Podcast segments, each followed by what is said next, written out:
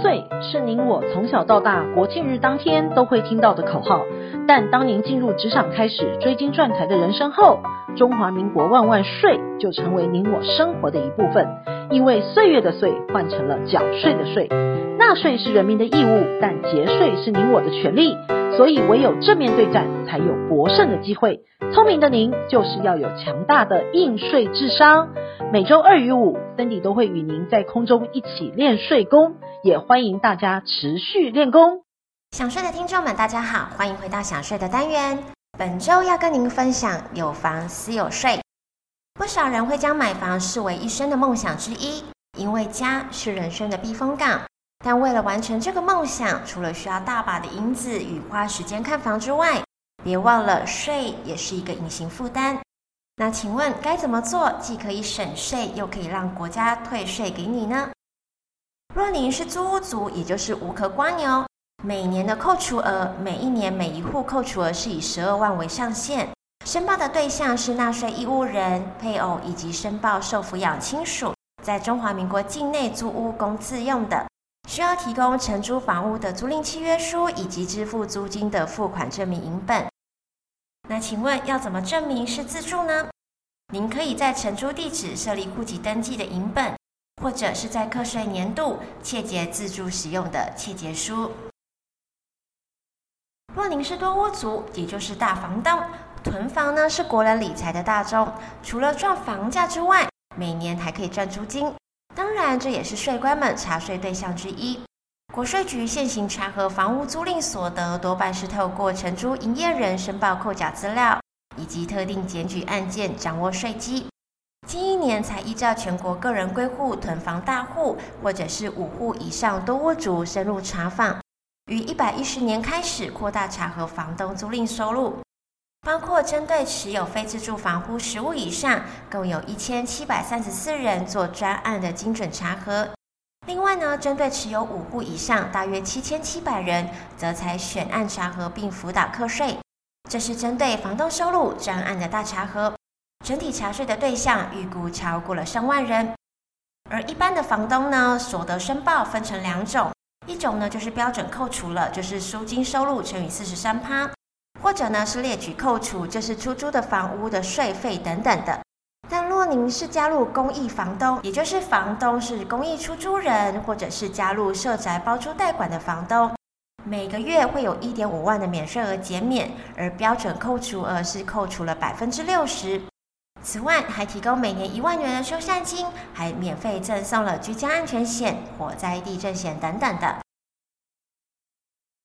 若您是想要买房的，就是享壳族，扣除额呢，每一申报户每年扣除额是以三十万为上限的。申报的对象呢是纳税义务人、配偶以及受抚养亲属，并在课税年度内于该地址办理户籍登记，需要具备当年度支付利息缴款证明。在缴款息上面，如果没有抵押房屋作落地或者是借款用途，要由纳税义务人自行签章补单，以凭核列。若您是有壳族，想要卖房，那就是卖房族了。卖房族呢，要申报财产交易所得或者是房地合一税，是以房屋取得的年份来做认定的。若是在一百零四年年底前取得的房屋，是适用旧制，就是申报财产交易所得或者是损失。那若是一百零五年之后取得的房屋出售，就是适用房地合一税了。若是适用旧制的，那出售土地是免所得税的。房屋出售就是会有财产交易所得或者是损失。若您是适用新制的，那房屋跟土地的交易都是并入房地交易所得税课征的。若您是适用旧制，那申报缴纳是在隔年五月申报综合所得税时申报。但若是适合新制，则是在所有权移转登记日三十天内，向户籍所在地的税捐机关办理申报。若您是换壳族，就是想要换屋。就是重构退税。人都说先求有，再求好。您的薪资也会随着您的能力而有所增长，所要求的内容也会有所不同。换屋也是一个不错的选择，因为居住品质的提升是一般人的理想以及目标。前央行总裁彭淮南就使用了重构退税，为自己省下了大把的银子。而这优惠是全民都适用的，但还是有所条件。所谓的重构退税，也就是个人重构自用住宅用地，可以申请退回卖出旧屋所缴的税目，贴补买新房子土地总价额的价差。因此，只要是在两年之内，不管您是先买后卖还是先卖后买，只要符合条件，都可以享有重购退税的优惠。而重购退税呢，分为所得税以及土增税。所得税的自用住宅的要件呢，是个人或其配偶、未成年子女于出售重购房屋均需办理户籍登记并居住；而土增税呢，则是出售土地及新购土地，地上房屋均为土地所有人或其配偶、直系亲属，并办理户籍的登记，而限制条件都是一样的：土地或者是房屋出售前一年没有出租、营业或者是执行业务使用。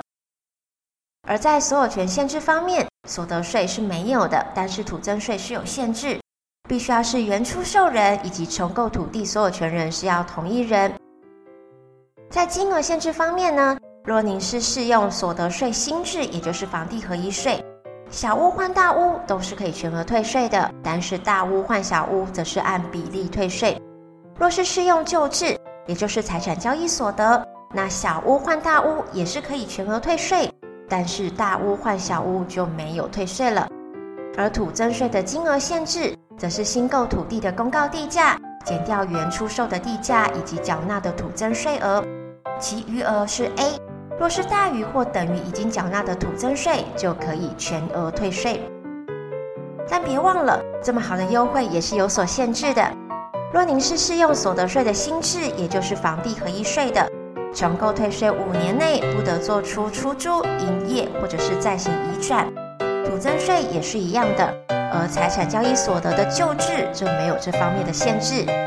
下周还有其他的文章与大家做分享。本周的想税专题，谢谢您的收听，我们下周空中见。